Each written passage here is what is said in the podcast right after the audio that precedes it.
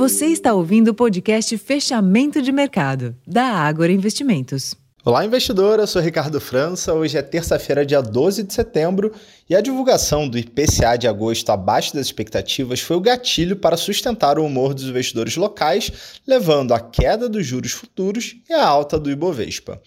O índice oficial de inflação do país teve alta de 0,23% na leitura mensal, resultado que ficou inferior ao consenso estimado de 0,28%.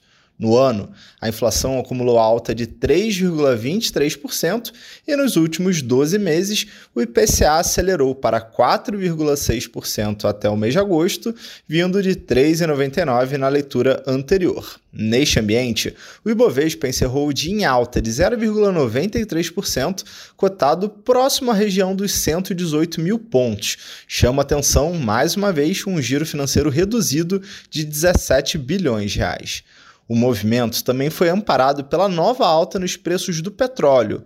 O barril do tipo Brent encerrou cotado a 92 dólares com valorização de 1,6%, impulsionado pela publicação de um relatório da OPEP+, que manteve a projeção de demanda para commodity em meio a uma oferta limitada. Enquanto isso, no exterior, as bolsas seguiram trajetória majoritariamente negativa, tanto na Europa como nos mercados de Nova York.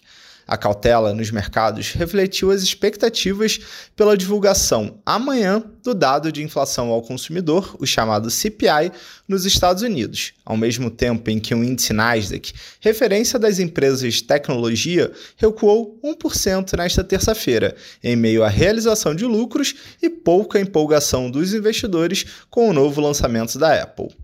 Para amanhã, quarta-feira, além do CPI nos Estados Unidos, sai o dado de produção industrial na zona do euro. Esses foram os principais destaques da sessão dessa terça-feira. Convido a todos a conferirem o relatório Fechamento de Mercado Completo, disponível lá no site da Ágora e também em nosso aplicativo. Eu vou ficando por aqui, uma ótima noite e até amanhã.